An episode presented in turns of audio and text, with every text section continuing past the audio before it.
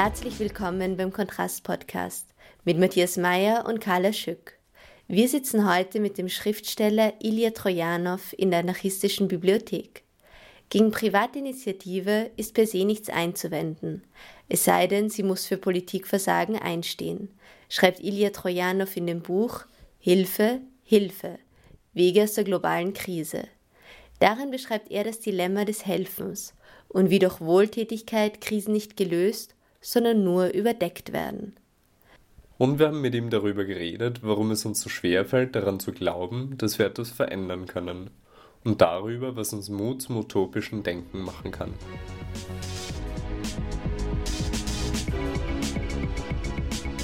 Ich glaube, man muss grundsätzlich antworten, nämlich, dass strukturelle Gewalt und strukturelle Ungerechtigkeit durch Spenden, das heißt durch punktuelle Eingriffe der Wohltätigkeit, niemals beseitigt werden kann. Das ist einfach eine historische Tatsache, bestreitet auch niemand. Das heißt, es ist eher so etwas wie Verbandszeug. Es, ist, es lindert, es mildert. Dadurch, dass es lindert und mildert, muss man sich natürlich die Frage stellen, wem nutzt es mehr? Psychologisch ist es ganz klar, dass ein, eine große Motivation für Spenden natürlich äh, die Beruhigung des eigenen Gewissens ist.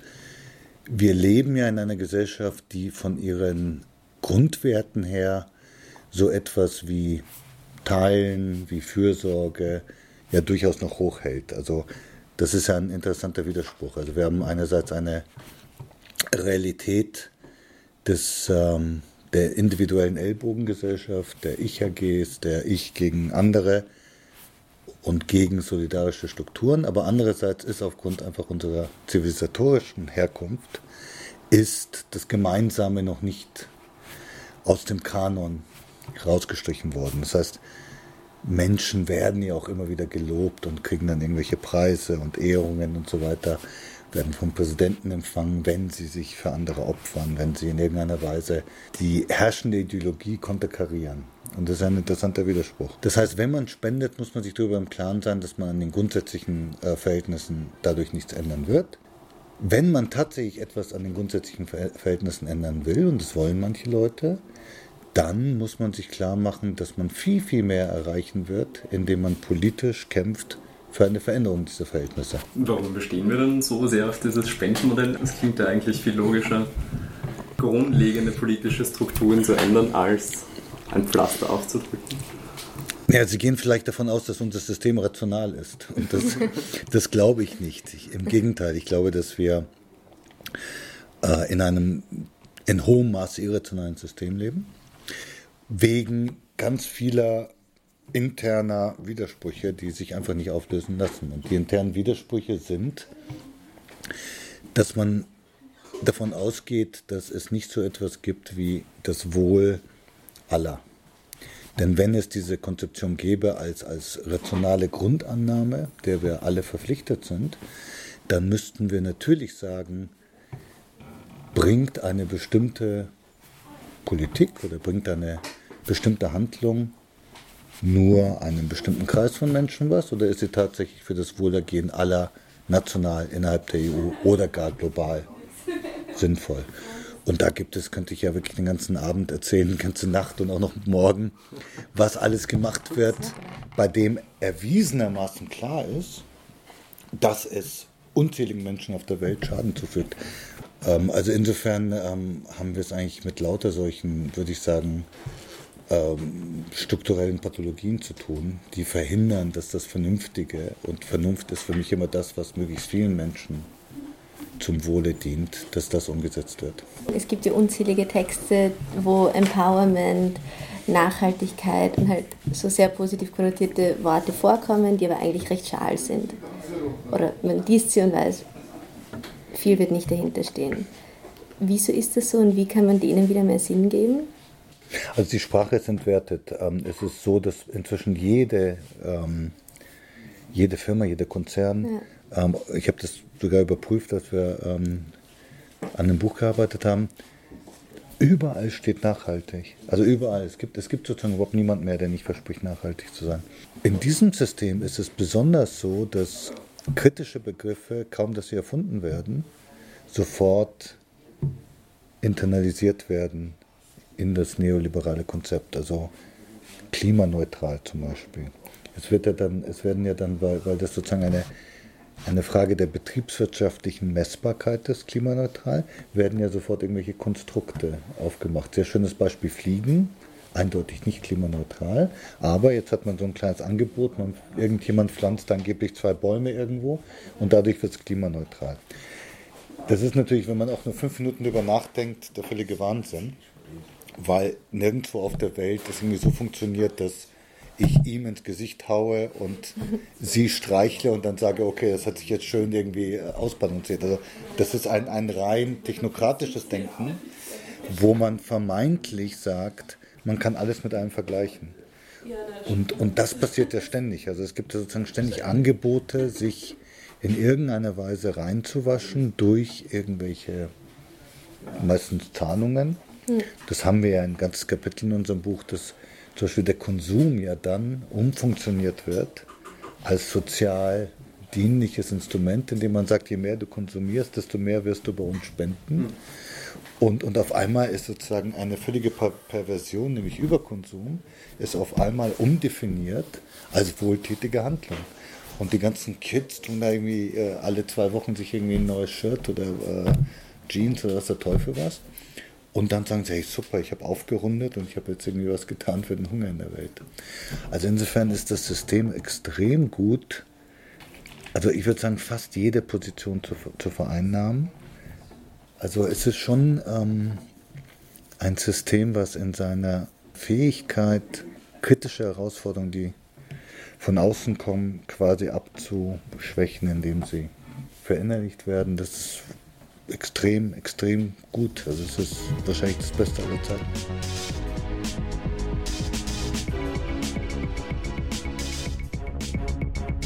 Es gibt ja so etwas wie simulierte Freiheit. Mhm. Und das beste Beispiel sind ja die, diese ganzen Bullshit-Jobs. Ja. Das heißt, ähm, die Umgestaltung der, der, der, sozusagen der Sozialverträglichkeit von Arbeit, die ja äh, hierzulande jetzt seit, seit ungefähr 15, 20 Jahren vonstatten geht, ähm, beinhaltet ja darin, dass man sagt, die Flexibilität des Individuums, das verkauft man quasi, ist nicht nur gut im Sinne von Kapital, also sozusagen die, die Flexibilität der Investitionen und, und äh, die besseren ähm, Gestaltungsmöglichkeiten von Unternehmen und so weiter und so fort, sondern es ist auch im Sinne des Einzelnen, weil er kann sich dann zum Beispiel seine, seine Zeit frei einteilen. Lauter so utopische Visionen der individuellen Selbstverwirklichung. Das ist eine, eine Freiheit, eine vermeintliche Freiheit, die sich eigentlich als, als postmoderne Sklaverei erweist, weil man aufgrund des Fehlens von, von verlässlichen Strukturen eigentlich in der Situation ist, in der die Menschen im globalen Süden ja schon seit langem sind, wo es ein völliges Fehlen von verlässlichen Rechten gibt. Und das wird durch die Hintertür quasi der, der vermeintlichen Liberalisierung des Individuums, wird das, wird das bei uns ja jetzt sukzessive eingeführt. Und das Interessante ist, dass es ja genau das Gegenpol ist zu der gesamtgesellschaftlichen Utopie, auf der eigentlich alles Gute in unserer Gesellschaft aufgebaut ist. Also diese seit, seit der Aufklärung, diese Überzeugung, wir müssen in irgendeiner Weise ein Fundament haben von Rechten, Freiheiten, Pflichten, Möglichkeiten, die für alle gelten, die absolut verlässlich sind. Jetzt wandert die Utopie ins Individuelle. Das heißt, der einzelne Bürger, die einzelne Bürgerin wird geködert mit dem Versprechen, du kannst alles werden, potenziell. Das sind natürlich völlige Chimären oder Chimären, je nachdem, wie man es ausspricht.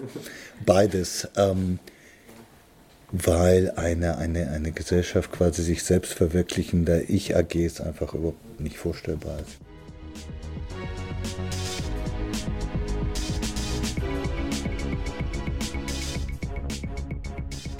Gibt es auch in irgendeinem europäischen Land Projekte oder selbstorganisierte Gruppen, wo Sie sagen würden, das sind Ideen?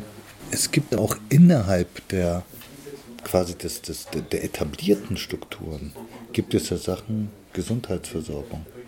Wir vergessen ja oft, dass wir quasi Verwirklichung utopischer Gedanken teilweise erreicht haben. Also das Gesundheitswesen, das es zum Beispiel in, es in Österreich gibt, ist für 95 Prozent der Menschheit völlig utopisch.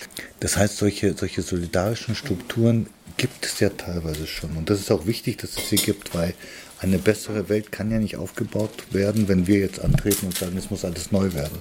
Wenn man aber sagt, es gibt sowas wie Gemeingut, es gibt das Wiener Leitungswasser und das Wiener Leitungswasser ist besser, wie eine Studie erwiesen hat, dass alle in der Flasche käuflich erwerbbaren ähm, Mineralwasser und man sagt, das ist zum Beispiel ein Grundrecht, dass jeder Bürger, jeder Bürger in dieser Stadt gutes, gesundes, sauberes und billiges oder halbwegs günstiges Wasser hat, dann kann man darauf ja auch aufbauen und sagen, okay, das ist mit dem Wasser erreicht worden. Wie schaut es aus?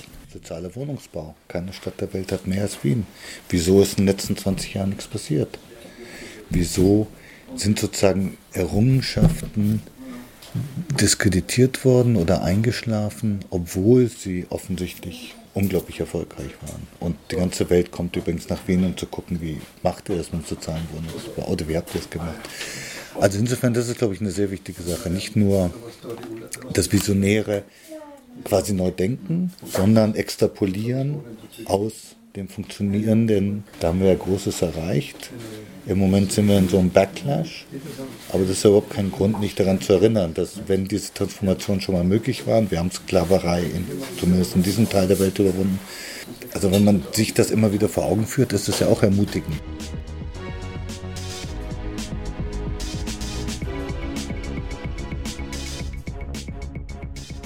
Ein Problem mit Utopien oder wieso fällt es uns so schwer, irgendwas naja, haben wir, uns auszudenken? Haben wir ja nicht. Also ich bin jetzt Teil eines großen Netzwerkes. Wir werden in den nächsten Jahren in Wien, in Österreich und darüber hinaus utopische Räume einrichten. Und meine Erfahrung ist jetzt, jedem, dem ich davon erzähle, totale Begeisterung, weil es eine Sehnsucht gibt nach Zukunft, ganz einfach.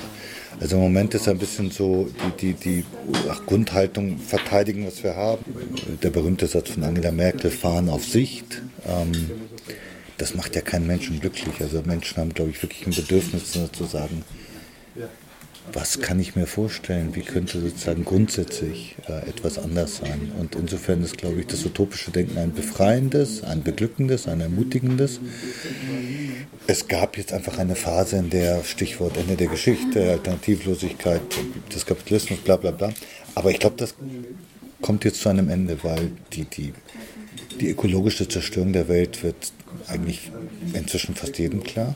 Ich glaube, also es gibt sozusagen nur die Leute, die die Augen zumachen und sagen irgendwie, ich werde sterben, bevor mich das betrifft. Aber ich glaube nicht, dass es tatsächlich ein, in der Mehrheit der Bevölkerung einen Zweifel daran gibt, dass dieser ökodestruktive Weg, den wir gehen, nicht längerfristig tragbar ist. Und darauf kann man aufbauen. Ich glaube, jetzt ist die Zeit wirklich sozusagen zu sagen, okay, was sind die die konkreten Utopien eines anderen Wirtschaftenseins, anderen Miteinanders. Und ähm, ich bin da sehr optimistisch. Wir, wir, kommen jetzt wieder in die Epoche des utopischen Denkens.